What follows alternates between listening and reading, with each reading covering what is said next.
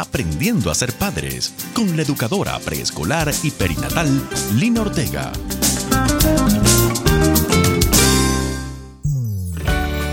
Les doy la más cordial bienvenida a nuestro programa de hoy. Es un privilegio para mí contar con cada uno de ustedes en un nuevo programa de Aprendiendo a ser padres. Poder tener la oportunidad de llegar a cada vida, a cada pareja, a cada familia, me muestra cada día la fidelidad de Dios. Cuando Él me entregó este mensaje me dijo que Él quería que llevara luz a muchas familias. Yo realmente no sabía cómo lo iba a hacer, pero Él me dijo, no será por la fuerza ni por ningún poder, sino por mi espíritu, dice el Señor Todopoderoso. Y así ha sido. Los bendigo.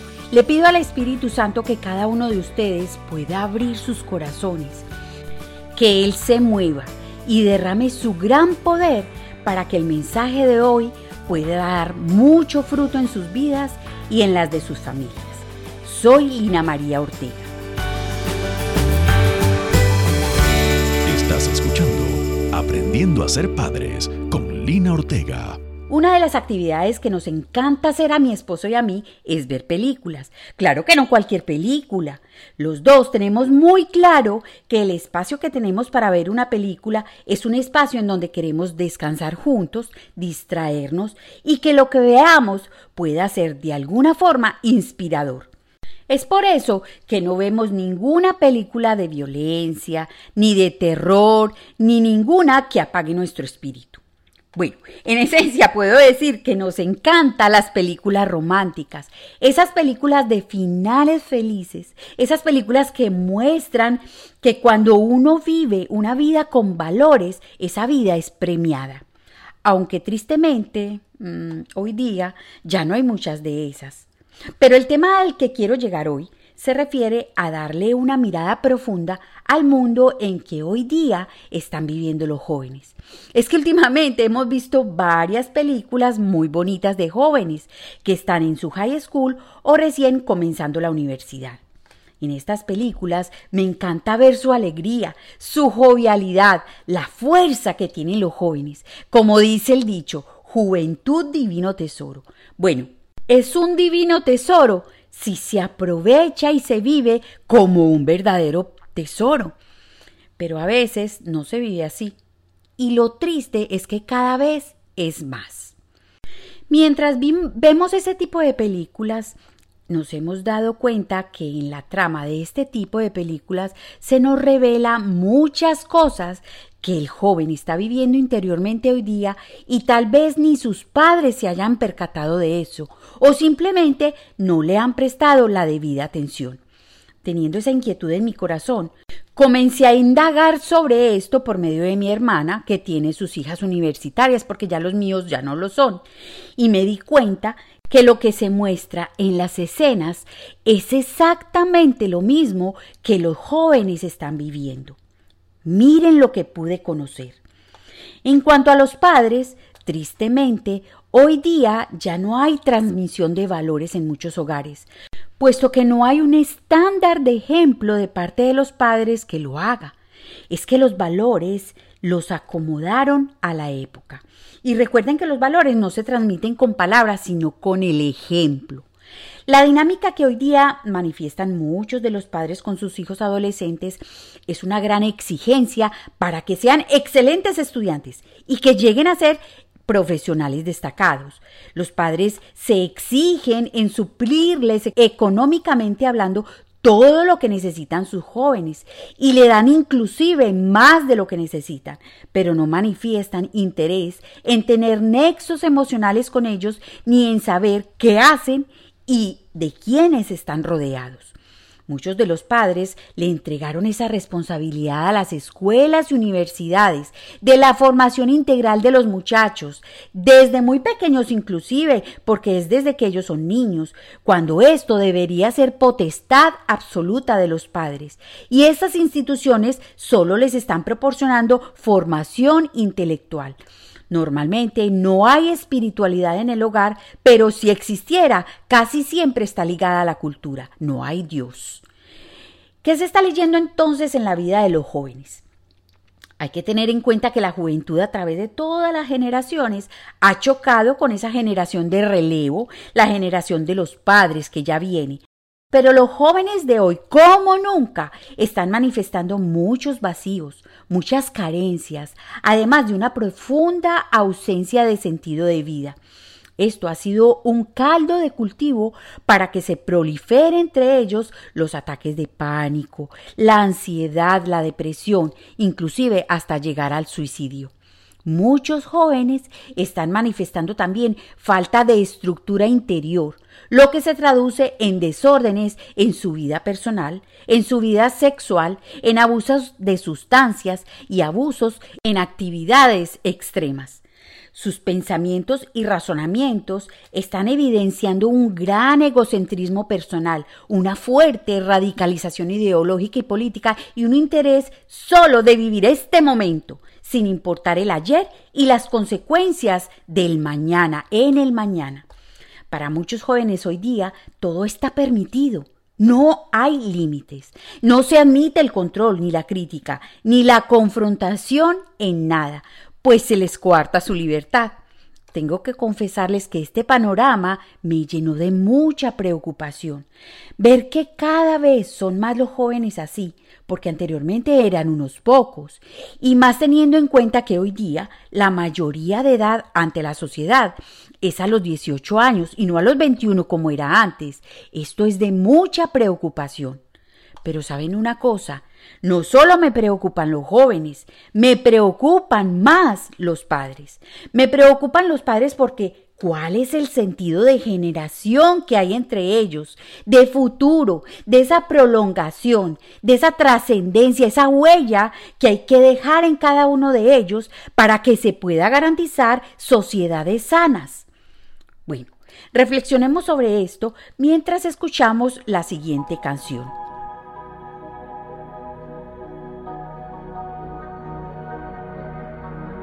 Estás escuchando Aprendiendo a ser padres con Lina Ortega.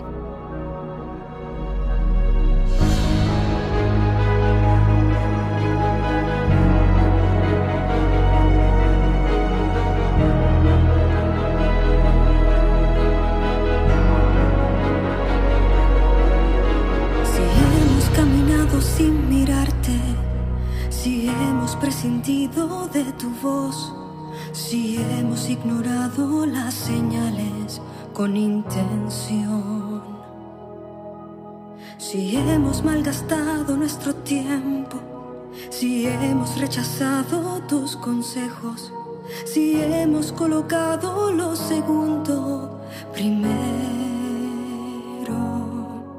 si hemos olvidado tus espinas, tu cuerpo lacerado con violencia si hemos maquillado tus heridas y tu sangre, si hemos levantado otros altares al Dios de nuestro orgullo y nuestro vientre, si hemos disfrutado más la tierra que el tenerte. Perdónanos,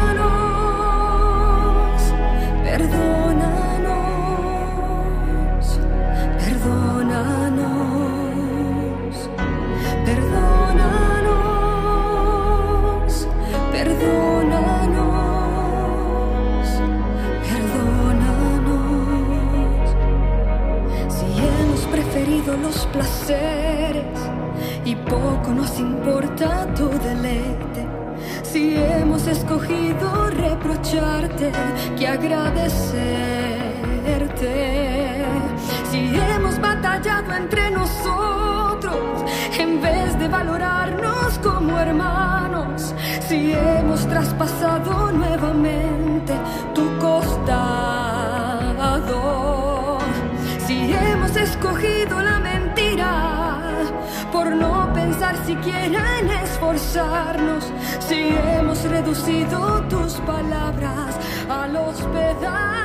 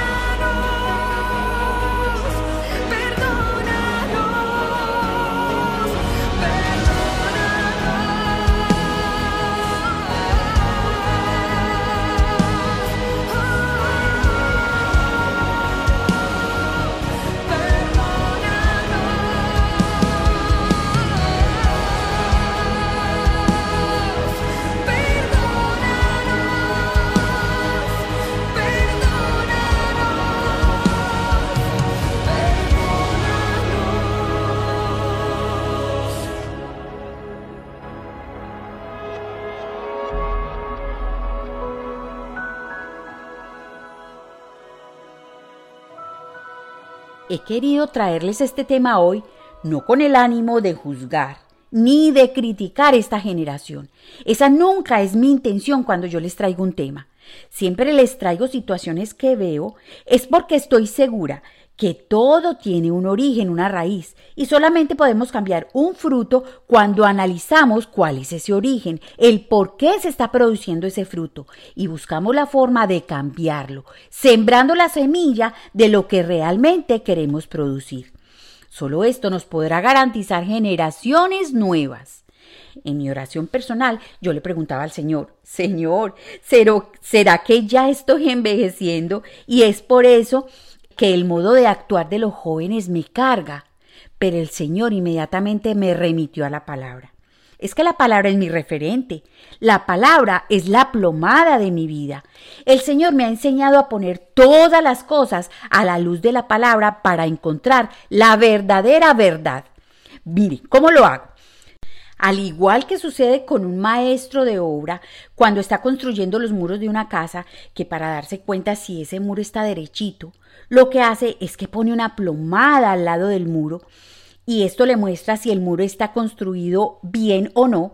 De esa misma forma, poner cualquier decisión, cualquier acción, cualquier pensamiento a la luz de la palabra de Dios nos muestra si esto está alineado con la voluntad, la forma de pensar de Dios y si es de su agrado. Fue por eso que en oración el Señor con su palabra comenzó a mostrarme por qué me cargaba cada una de las actuaciones de los jóvenes. Definitivamente son muchas las formas de pensar y actuar hoy día de los jóvenes que no están alineadas con lo que Dios nos dice en su palabra. Entonces el Señor me hizo regresar al Salmo 23, que es muy conocido por nosotros. También me hizo regresar a volver a oír el programa de Somos Ovejas y Pastores. No sé si ustedes ya lo, han oído, que aprovecho la oportunidad para invitar a aquellos que no lo han escuchado todavía o a quienes ya lo escucharon pero quieren volverlo a oír, búsquenlo en las plataformas de podcast como Vientre Seguro. Después de releer el Salmo y de oír el podcast, el Señor me llevó a investigar nuevamente sobre las ovejas. En esta oportunidad me concentré en las enfermedades que sufren ellas y quiero contarles lo que encontré. Las ovejas son muy vulnerables a enfermarse y como son tan cariñosas como necesitan estar pegaditas por el afecto que necesitan entre ellas, se contagian fácilmente las enfermedades, llevando muchas veces a infectar todo el redil. Algunas de las enfermedades que sufren las ovejas son el antrax, la brucelosis, la clamidiosis, la toxoplasmosis, entre otras. Además, las ovejas son muy vulnerables a sufrir costras en su cabeza y en su cara, y sarna, la cual es una enfermedad de la piel y que es muy contagiosa. Estas enfermedades normalmente las adquieren por alimentos que ingieren o bacterias. También son traídas por visitantes que llegan al rebaño, imagínense. Pero el flagelo que más me llamó la atención y que azota las ovejas fue la plaga de las moscas. es que las moscas llegan a los rebaños normalmente en el verano y le hacen gran daño a ese rebaño. Concentrémonos entonces en la plaga de las moscas. Son muchas las clases de moscas que pudieran azotar el rebaño de las ovejas. Estas moscas se posan encima de las ovejas para dejar sus huevos y los hacen en lugares donde hay mucosa húmeda, o sea, en sus ojitos, en los oídos, las fosas nasales y los labios. De los huevos, de esos huevitos que se quedaron ahí, salen larvas, las cuales se internan por los conductos de los órganos llegando hasta el cerebro. Y es dentro del cerebro en donde esa larva se convierte en mosca. Entonces el cerebro de las ovejas se llena de moscas vivas, lo que produce una gran inflamación a la oveja enloqueciéndolas. Las ovejas comienzan a chocarse en unas a otras, golpeando sus cabezas en diferentes cosas, llegando inclusive hasta morir. O sea que eso las lleva como a autodestruirse. Esto hace también que las ovejas pierdan parcial o totalmente la visión y comiencen a perder peso, a pesar de que coman bien. Cuando las ovejas se dan cuenta que llegaron las moscas, comienzan a correr como locas, saltan las redes del redil y escapan, tratando de evitar de que esas moscas se posen en ellas. Corren en círculo y se apartan del rebaño, lo que las lleva a perderse en los bosques, siendo presas fáciles de los depredadores. El pastor es consciente que las moscas siempre van a llegar al rebaño. Es por eso que el pastor debe ungir a cada oveja cuidadosamente con aceite para defenderlas porque esto no permite que las moscas dejen sus huevos en las ovejas. Uno de los indicativos más fehacientes de que las moscas han llegado es cuando se descubre que en el aceite hay una mosca. Entonces el pastor tiene que estar pendiente y tomar acción. Es que es el esmerado cuidado del pastor lo que impide que la plaga de moscas se apodere de su rebaño. Construyendo una nueva generación. Padres sanos que engendran hijos sanos. Construyendo una nueva generación padres sanos que engendran hijos sanos. Construyendo una nueva generación. Es bien drástico la consecuencia de que la plaga de las moscas se apodere del rebaño, ¿verdad? Bueno, pero me preguntarán ustedes, Lina, ¿qué tiene que ver la plaga de moscas azotando las ovejas con la situación que están viviendo la juventud hoy? Bueno, permítame les explico. Para hacerlo, miremos la semejanza de cada uno de los términos que les he dicho. Miremos primero de cerca las características de las moscas. Me llamó mucho la atención entre todo lo que vi. Las moscas son un insecto, pero que viven cerca de la materia orgánica que está en descomposición, o sea, la basura y los desperdicios, y en sitios donde haya animales muertos y materia fecal de los animales. Las moscas transmiten enfermedades infecciosas y contaminan todo en lo que ellas se posan. ¿Con qué podemos comparar las moscas en nuestra sociedad actual? Sin duda alguna puedo decir que las moscas de nuestra sociedad son las ideologías que han venido surgiendo y les voy a explicar por qué. La ideología es un sistema creado por ideas y creencias que cuando una persona la adopta, guía sus pensamientos y determina sus actos. Son esquemas cognitivos que apoyan su razonamiento. Hay que tener en cuenta que las ideologías cambian, mutan o incluso desaparecen.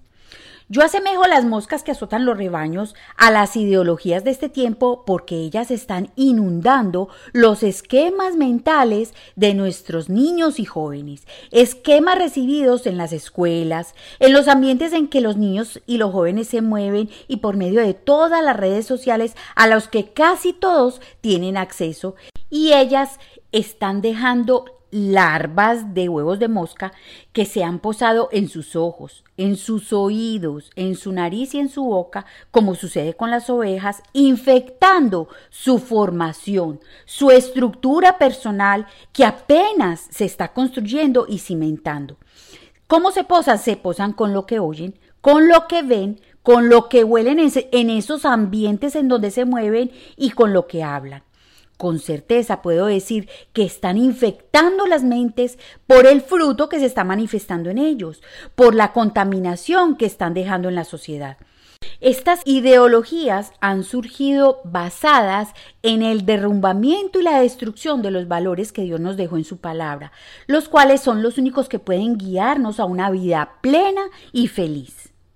Esas moscas entonces que se están apoderando del cerebro de los jóvenes son todas esas ideologías en contra de los valores y la moral, aquellas que tergiversan la escala de valores, aquellas que disfrazan los antivalores como si fueran valores, todas aquellas que aceptan los desórdenes en el comportamiento sexual, llegando hasta lo antinatural, el aborto, el ateísmo, negando a Dios y disculpándolo con la religiosidad y el egocentrismo aquellas que aceptan mentiras como si fueran verdad, aquellas ideologías en donde reina el individualismo, la búsqueda del dinero como si fuera un propósito de vida, que, aquellas que solo buscan el hedonismo, el sensualismo, aquellas que están basadas en un sincretismo, o sea, una mezcla de diferentes ideologías que dicen medias verdades y hacen mucho daño. Esto sin mencionar las corrientes políticas sin valores. Son muchas las ideologías que están pululando hoy día en nuestra sociedad y que están atosigando a nuestros niños y jóvenes por medio de lo, de lo que ellos están oyendo, viendo, respirando y a mi modo de ver, ellos no están preparados para clarificar y defenderse de ellas. Ahora recordemos quiénes son los pastores de los niños. Miremos algunos puntos de los que vimos en el programa de Somos ovejas y pastores. Así como cada uno de nosotros es oveja del redil del buen pastor de nuestro Dios, que nos lo dice el Salmo 23, a su vez también Él nos regala la oportunidad de ser pastores. Los padres somos los primeros pastores de los niños. En el hogar los niños son las ovejas y nosotros los padres somos los pastores. Dios nos entregó su más preciado sueño que son los hijos como un regalo para nosotros, pero para que el tiempo que ellos estén en nuestro hogar, bajo nuestra tutela, bajo nuestra responsabilidad, nosotros los protejamos y nos sumerjamos en sus vidas, en su crianza, con amor y dedicación, para enseñarles, fundamentalmente con el ejemplo, para guiarlos, para dotarlos de esas herramientas que les permita enfrentar el mundo cuando les toque. Un padre y una madre buenos pastores detectan y disciernen cuando esos huevos de moscas se posan en sus hijos. Acuérdense que no estamos solos. Nuestra humanidad puede fallar y falla, de hecho, pero si estamos conectados con la fuente, con quien todo lo sabe, todo lo conoce, con nuestro gran Dios, estén seguros que Él siempre les, les avisará del peligro y les dará las herramientas para trabajar con toda situación. ¿Cómo podemos proteger a nuestros hijos de las moscas en este tiempo? Los pastores protegen a sus ovejas ungiéndolas con aceite. Los padres protegen a sus hijos estando conectados con el dador del aceite, que es el Espíritu Santo. Él les dará ese aceite con el que deben de ungir a sus hijos cada día por medio de esa crianza en amor, esa crianza cimentada en los valores del Evangelio. Además les dará el aceite que ellos necesitan para la construcción del nido, de ese invernadero que papá y mamá deben de edificar. Ese hogar, vientre seguro, es con la efusión continua del Espíritu Santo. La palabra nos dice en Proverbios 22, 6, dirige a tus hijos por el camino correcto y cuando sean mayores no lo abandonarán. Si los niños crecen convencidos del camino correcto, no solo con las enseñanzas recibidas en el hogar, sino con el ejemplo que vieron en sus padres, yo les aseguro que no habrá ninguna ideología que les mueva sus convicciones. Será entonces el día de mañana ellos serán jóvenes y adultos claros, estructurados, capaces de discernir, jóvenes y adultos llenos interiormente, plenos y felices. Bueno, yo los invito a orar. Necesitamos clamar al cielo por nuestros jóvenes y niños. Necesitamos pedirle al Espíritu Santo aceite fresco para que la vida de los padres sean llenos y puedan derramarlo con sabiduría, entendimiento e inteligencia en su relación de pareja, en cada uno de sus hijos y sobre todo en ese invernadero que están llamados a construir juntos. Oremos. Padre Celestial, venimos ante tu presencia para humillarnos y pedirte perdón. Señor, no lo hemos hecho bien. Santo Espíritu, hoy necesitamos tu unción. Hay familias representadas aquí que tienen todavía sus hijos pequeños. Ellos necesitan de tu unción y aprender a ungir sus hijos. Te ruego, derrámate, derrámate en cada uno de ellos, que el aceite de tu amor, el aceite de tu palabra, el aceite de tu presencia pueda inundar sus vidas, la vida de cada uno de sus hijos y sus hogares. Espíritu Santo, que tu unción haga un vallado alrededor de sus familias. Dales la sabiduría para que detecten cualquier mosca que pueda infectar sus hogares. Santo Espíritu, aquí también tenemos oyentes que ya tienen sus hijos en las edades de la pubertad y la adolescencia. Mi Señor, clamamos hoy por ellos. Nuestra juventud está enfrentando cada día una vorágine y tal vez no tengan las herramientas para vencer, para decidir, para elegir el mejor camino. Hoy clamamos para que ninguno de ellos se pierda, Señor. Espíritu Santo, hazlos sensibles a tu voz, adviérteles del peligro, guíalos y guárdalos. Dale la sabiduría y las herramientas a sus padres para que puedan discernir el peligro de sus hijos. Yo te lo pido en el nombre de Jesús. Amén.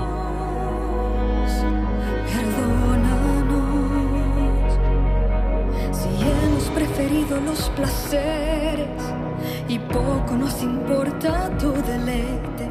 Si hemos escogido reprocharte que agradecerte.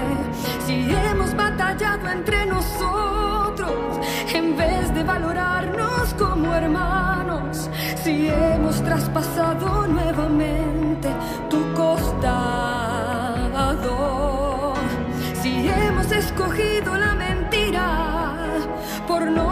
no pensar siquiera en esforzarnos, si hemos reducido tus palabras a los pedazos.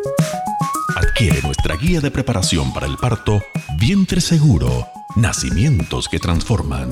Vientre Seguro, Nacimientos que Transforman. De la autora Lina Ortega, educadora en preescolar y perinatal. De la autora Lina Ortega. Muchas gracias por estar con nosotros. Ruego a Jesús para que cada uno de ustedes haga conciencia de los peligros que están corriendo sus hijos y puedan protegerlos. Quiero escucharlos. Escríbame al WhatsApp más 1-305-924-2705 o también lo pueden hacer en la página web www.vientreseguro.com y en nuestras redes sociales. Además, pueden encontrar las series de Aprendiendo a ser Padres en las diferentes plataformas de podcast. Y en YouTube, ya estamos en YouTube, búsquenos como Vientre Seguro. Les habló Lina María Ortega.